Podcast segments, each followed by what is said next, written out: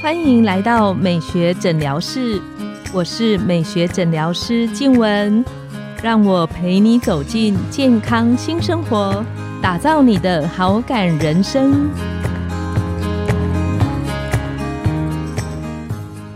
欢迎光临美学诊疗室，我是你的美学诊疗师静文，让我陪你练习好感人生，走进健康新生活。今天我们邀请到的来宾是。台安医院大肠直肠外科黄玉纯医师，黄医师他是专精在痔疮微创手术还有镭射的治疗上面。我们请黄医师跟线上的听众打个招呼。大家好，我是大肠直肠外科黄玉纯医师。黄医师，我之前啊看讯息的时候，我自己心里面常常在想这个问题。今天刚好你有机会来节目，想要特别请问你。之前看到有一个艺人朋友说他肚子痛三天。嗯，因为肚子痛，有时候一下子又自己好，所以他就没有特别注意他。他以为是吃坏东西、食物中毒。后来三天之后，他并发成腹膜炎，然后东西破掉了。对对对，有东西破掉了，然后伤口化脓。听说他因为这样子还瘦了八公斤。哇！可以请黄医师跟我们聊聊，一般的肚子痛什么时候应该要去重视它？那什么时候可能是其他的发炎，或者是应该看医师？肚子痛，几乎所有人都会跟你说，我是不是吃坏肚子、食物中毒，拉一拉就好了。嗯，但是如果肚子痛呢，他没有拉肚子，伴随的是恶心、呕吐、食欲不好、闷闷的、胀胀的，又找不出到底是哪里不舒服。你会发现，如果这个疼痛呢越来越明显，越来越明显，在你的右下腹的时候，此时你就真的要小心，是不是我们在急诊常常会被会诊的疾病叫做急性阑尾炎？急性阑尾炎那跟盲肠炎有什么差别？这个真的就是常见的误称。好，大肠直肠外科管的是整条大肠到直肠跟肛门口。嗯哼，那我们讲的盲肠呢，就是大肠的起始。端，它就是对，它就是一个巷子，没有出口哦，死巷。对对对对，没错没错，就是死巷。那个地方呢叫盲肠，阑尾呢就是盲肠上面长出来一条像蚯蚓的样子的，那叫阑尾。一直都被民众误称急性阑尾炎，把它称为盲肠炎。那有时候我们在急诊会诊的时候，这种急性状况，我们也不会去纠正说你不是盲肠炎，是阑尾炎。解剖位置不一样，不会这样一直纠正，所以被大家惯用了。所以我们常常误以为的某登亚嘛盲肠炎，其实是急性阑尾炎，就是我刚刚讲从盲肠长出来大概四五公分长蚯蚓状的管状物发炎的。嗯哼，那盲肠发炎的时候，除了刚刚黄医师讲到食欲不好啊，会有恶心感、下腹的疼痛，会有发烧的现象吗？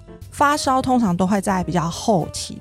大部分我们看急诊会诊都会去了解询问他的疼痛状况是什么。嗯，病人一开始跟你说，我觉得我这半天不舒服，肚子肚闷闷的，闷闷的，好像是在肚脐附近。他也没有非常明确的跟你说哪个位置，很难去定位。嗯，可是他就是觉得他不舒服。嗯哼，我们还会再问说，早餐有吃吗？午餐有吃吗？就是上一餐有吃吗？他会跟你说他吃不下啊。对，那就胃口开始变差。对，就又中了一个，比较严重的话会恶心呕吐。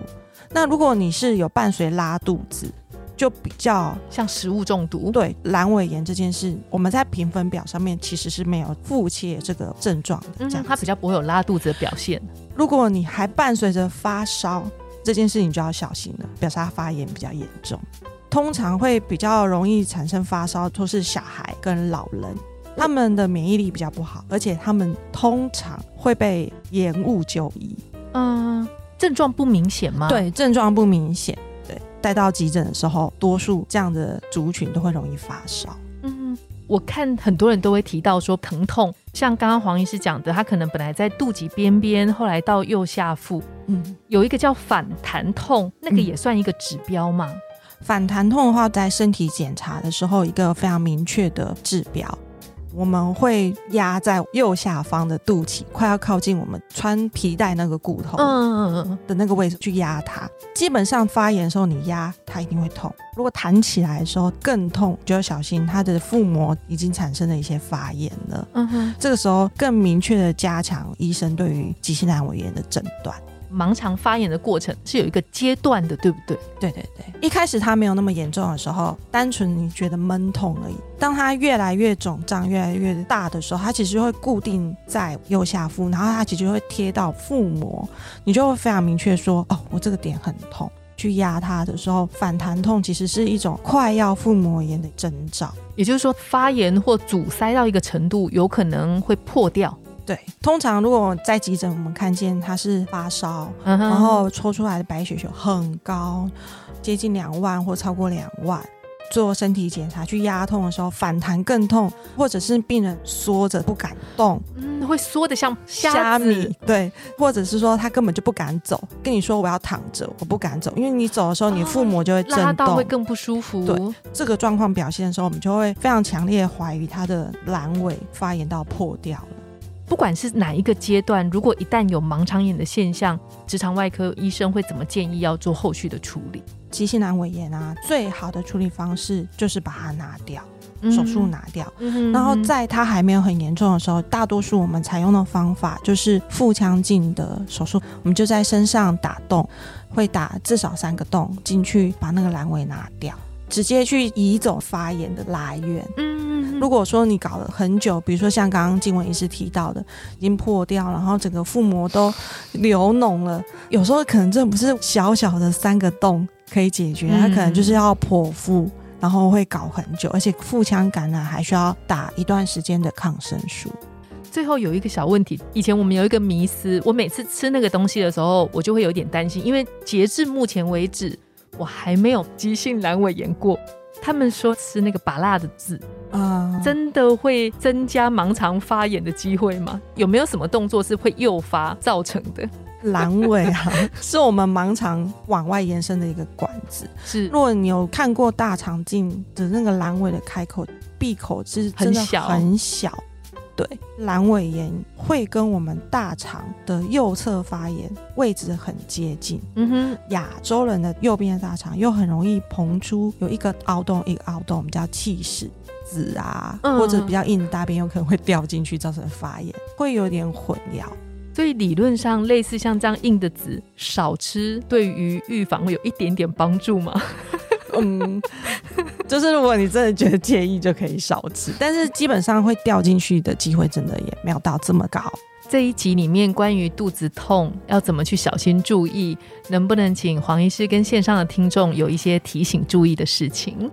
好，肚子痛这件事情，可能每个人一年碰得到好几次的嗯症状。但是如果你的肚子痛，并没有你因为吃止痛药什么的缓解或休息得到缓解，而且你觉得它加重，伴随有其他不舒服的症状，身体发炎的时候产生比较疲倦、疲劳、食欲不振的状况，此时你就真的不要觉得自己只是吃坏肚子，嗯嗯嗯，还是要尽快就医，因为急性阑尾炎在我们的外科里面算是急性腹症。急症的一种。对，急性腹症就是需要用手术才能解决这个问题，不要单纯小病拖成大病。这一系列啊，很谢谢黄医师，他告诉我们很多东西，其实在问题小的时候是很好去治疗跟改善的，不要拖，要见微知著。